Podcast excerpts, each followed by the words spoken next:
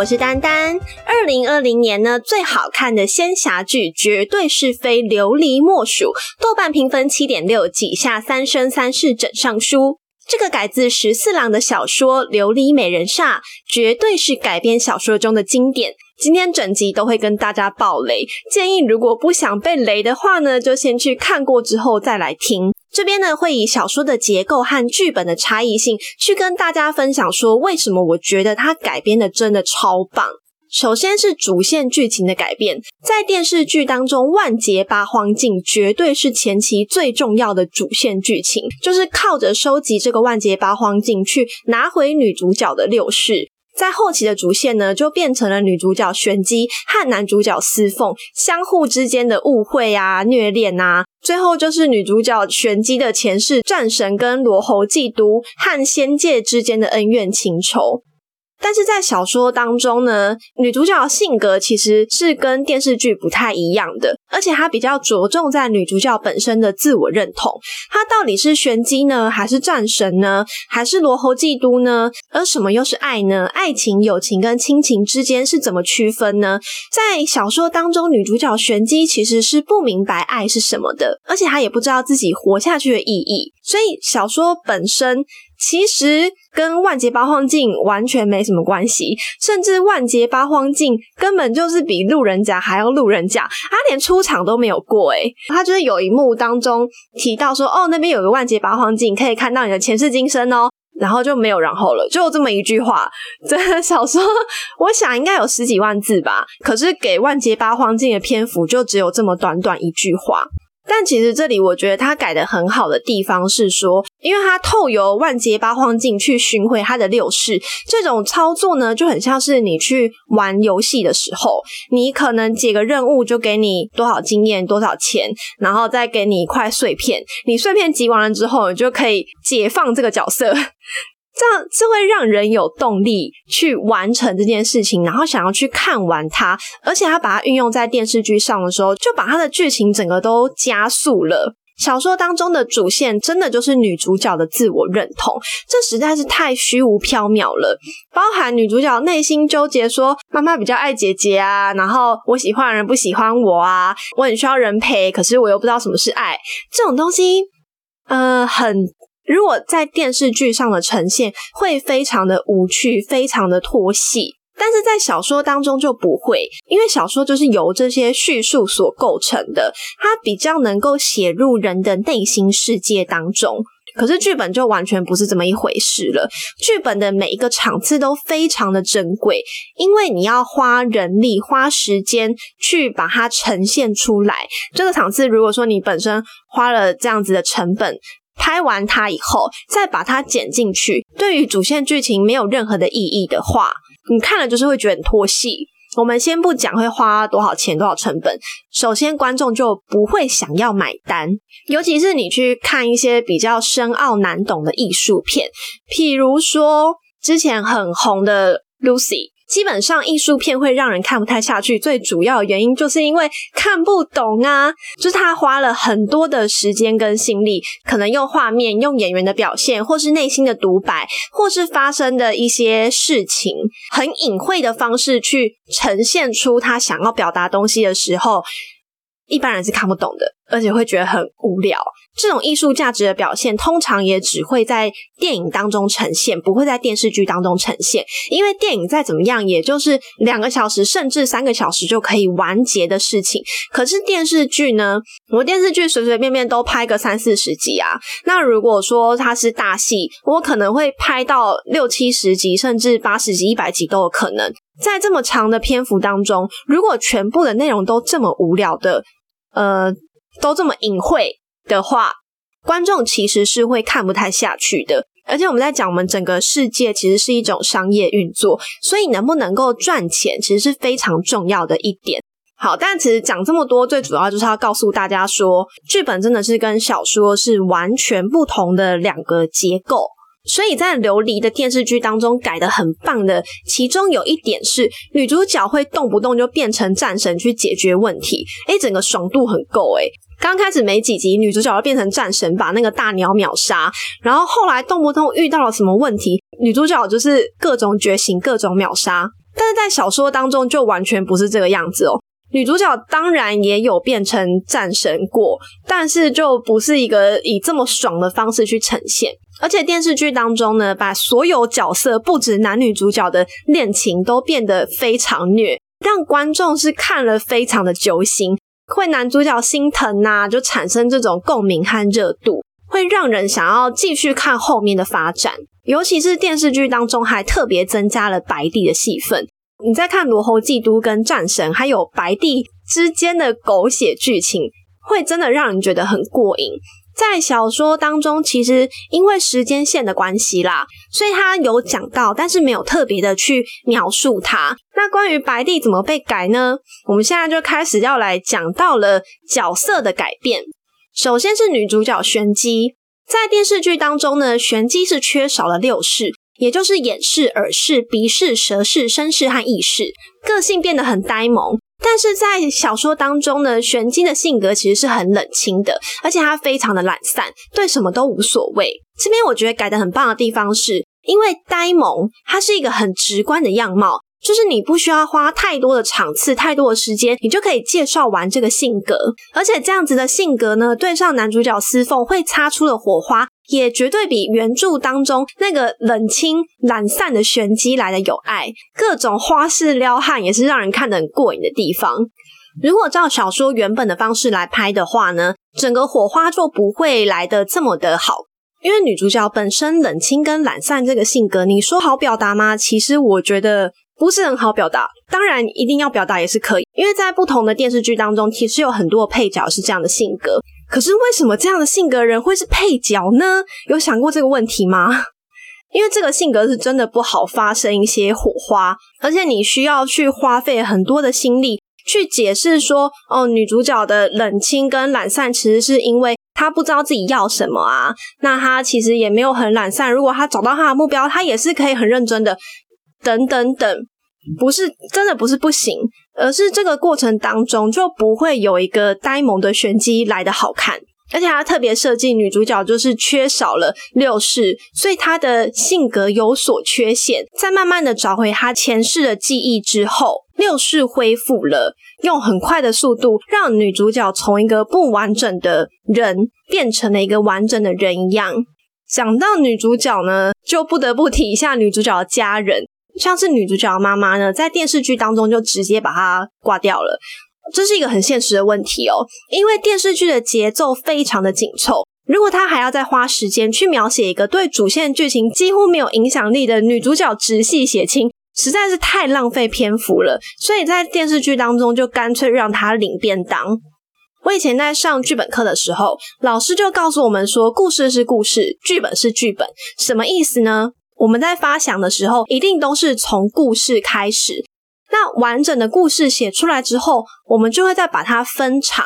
场是什么意思呢？就是一个场景。比如说，我今天这个场景是在房间内，还是在房间外？是在客厅，还是在顶楼，还是在花园？把分场的故事写完之后，我们就会开始要进行删减。如果这一场对于故事整体几乎没有意义，那就会把它直接删除。你换个角度去想哦，如果今天这个电视剧把小说的剧情完全的呈现，他花了好几个场次，不断的告诉你说，妈妈其实很爱玄机啊，可是不知道要怎么表达啊，他不希望玄机去明霞洞受罚，可是他又没有决策权呐，他想要跟他的女儿聊聊天，可是不知道聊什么啊，等等等等等这一些小事，那不是拖戏是什么？完全没有必要为了这么一个角色，特别浪费这么多的篇幅。所以他直接把它删掉，我觉得是非常聪明、非常棒的选择。再来一个，我觉得改的很好的角色就是小银花。电视剧当中呢，小银花跟陆嫣然是同样一个人，她爱上了自己的主人司凤，而且非常的讨厌玄机，跟玄机的姐姐玲珑各种吵架、各种不和。但是在小说当中呢，这两个其实是不同的角色哦。小银花直到结尾，它都只是一条蛇，它没有化形。而陆嫣然呢，也只是作为喜欢司凤的一个小配角存在。这边我真的觉得他是一个超级无敌厉害的脑洞，居然可以把两个角色合在一起，而且他这一合起来，一下子就增加了剧情的丰富度。他多了一段让人觉得非常心疼的主仆恋，而且小说原著当中的陆嫣然根本就是一个小透明，他只有在女主角跟男主角再次相逢那一小段的过程当中有被描写出来而已，之后就完全没有他的戏份啦。而这两个角色一结合之后，整个效应我觉得是一加一大于三。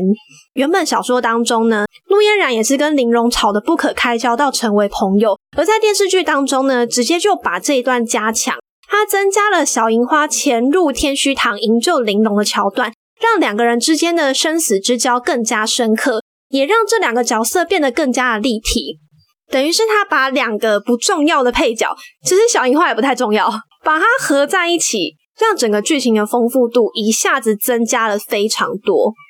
再来就是玲珑六师兄跟乌桐，因为他们之间非常精彩的爱恨情仇，绝对是讨论度最高的 CP。于是呢，这边就衍生出了一个问题：到底玲珑有没有爱过乌桐呢？今天这里呢，也是要跟大家回答这个世纪之谜。在回答之前呢，我先大概跟大家讲一下电视剧当中的剧情。在电视剧当中呢，乌桐将玲珑的一半元神装入花妖体内，制造了另外一个玲珑跟自己相爱。而花妖身上的元神回归到玲珑的身上之后，玲珑得到了成为花妖时的记忆，非常的厌恶自己。在玲珑要跟六师兄成亲的时候，乌桐就把六师兄打个半死。而玲珑为了报仇，亲自去焚如城找乌桐报仇。最终呢，乌桐被吸入了焚如城，而玲珑留了下来。而这三个人的故事呢，在原著小说当中完全没有这么精彩，可是呢，却比较贴近现实。玲珑被乌桐囚禁的过程呢，小说并没有详细提到。玲珑的元神确实被抽取，可是并没有花妖。而玲珑的另一半元神回归过后，心中却是有了乌桐。小说里呢，乌桐也没有炸死，没有变成半妖。乌桐在被玄机击杀之后，是真的死的不能再死了。可是玲珑却会每天晚上梦到乌桐，觉得他很可怜，心中非常后悔。白天想着六师兄，晚上却想着乌桐。关于这一点呢，司凤曾经对玄机解释过：每一个人都有他的表层和里层，我们的表层大多是遵循着理智走，什么是对，什么是错，世界早已经定好。敏言对玲珑来说就是表层最好的选择，可是里层的心呢，是完全不受控制的。甚至不受我们自己的控制，它完全自由，将我们内心最阴暗、最隐晦的念头暴露出来。乌桐就存在于玲珑的里层世界，他对他完全不熟悉，一切都是神秘。或许被囚禁的时期还发生了一些我们不知道的事情，让他产生了异样的情感。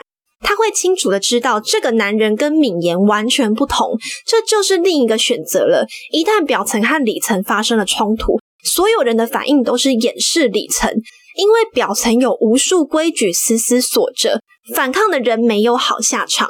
一个是青梅竹马的恋人，一个是神秘莫测的敌人，他该选择哪个呢？很有趣的地方就在这边喽。电视剧当中把玲珑的表层和里层切割，表层是玲珑，里层是花妖。我想这么做，首先是让人设不要崩。其实我们都非常明白，所有人都是多面的。在善良的人心中都有恶，在邪恶的人心中也有善。光是善恶都不能绝对被区分了，何况是个性呢？但也是因为我们每个人都是多面的，所以其实是向往单一而且纯粹的角色。如果说这个人物太真实，观众反而会不能够接受。而且新增了花妖这个角色，也确实是让剧情更多了可看性。另外，小说当中的六师兄其实也有表层和里层。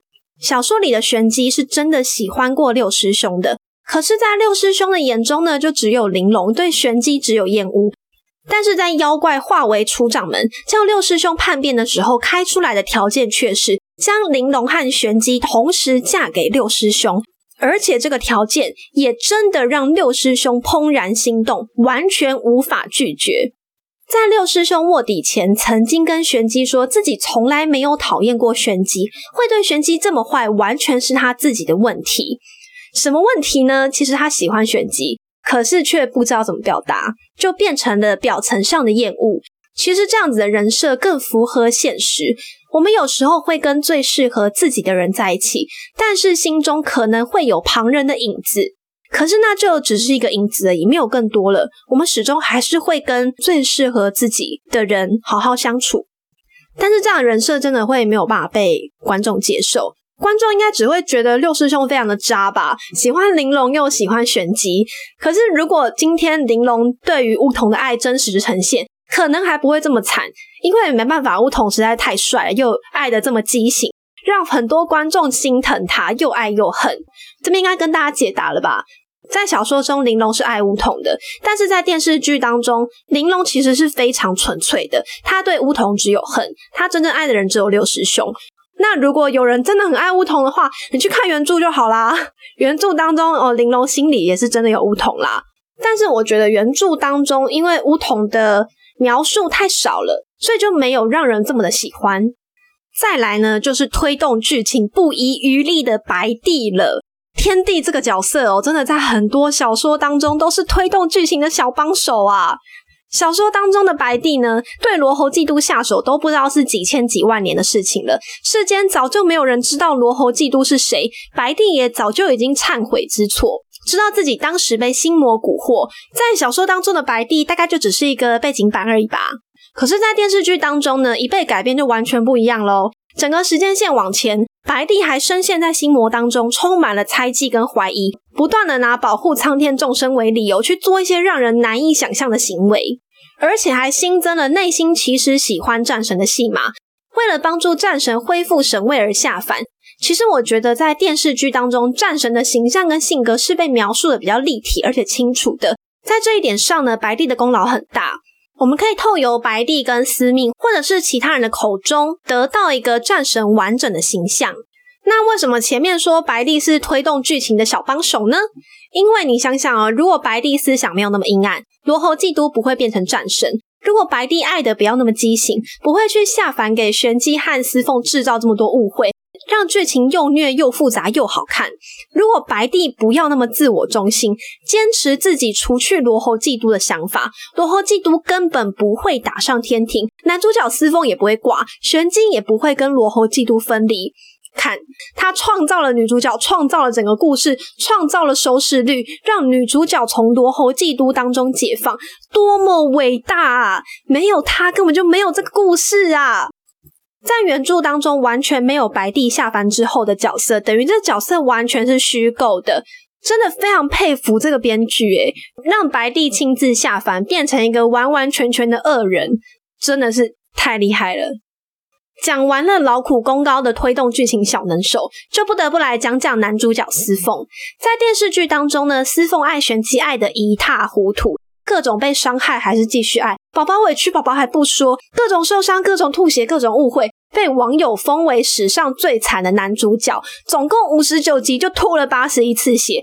其实我 其实吐到后面我看的蛮腻的，所以你到底是够了吗？还有吗？再来啊，继续啊，这样真的看得很腻诶但这样一个又惨又深情的男主角，当然是受到网友的热烈追捧啊。但我看了小说之后，觉得完全是毁三观呢。其实也不是说小说当中司凤有多糟，而是小说里面把司凤变得更复杂，也更真实。他确实是一个为爱义无反顾的人，可是他也是一个会受伤、会想要逃离的人，还是一个追求完美爱情的人。到了这边，我都觉得很 OK。重点是结尾接近结尾那个时候，在电视剧里面呢，司凤的前身是金翅神鸟，万年才能化为人形。女主角常常在天池边跟金翅神鸟诉说心事。当神鸟一化形，第一时间就去保护要被压上诛仙台的战神，舍弃了自己万年的修为，跟战神一起踏入轮回，纠缠了九世，才终于打动女主角的心。但是在小说当中呢，司凤的前身是星君，爱上了河边石头化成的织女，因为神仙不能谈恋爱的关系，就被贬到了凡间。而女主角战神呢，就是用琉璃雕刻成的织女像为载体制作而成，所以她长得跟织女一模一样。司凤轮回了百世都没有娶妻，因为她每一世都在找跟织女一模一样的人。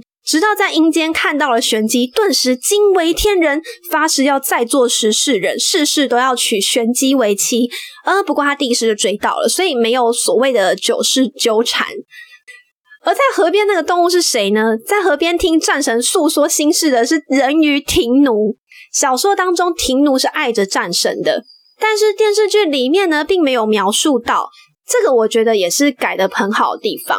因为你就是必须要加强你的卖点啊，跟主线剧情无关的东西就把它淡化，不需要去浪费你的篇幅。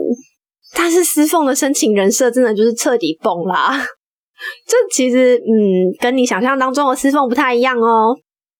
其他像是刘一欢、刘大哥啊、元朗啊、若玉呀这些配角，其实也有被微调过，但就不细说了。我就我就只提一个我觉得改的最好的一个配角青龙。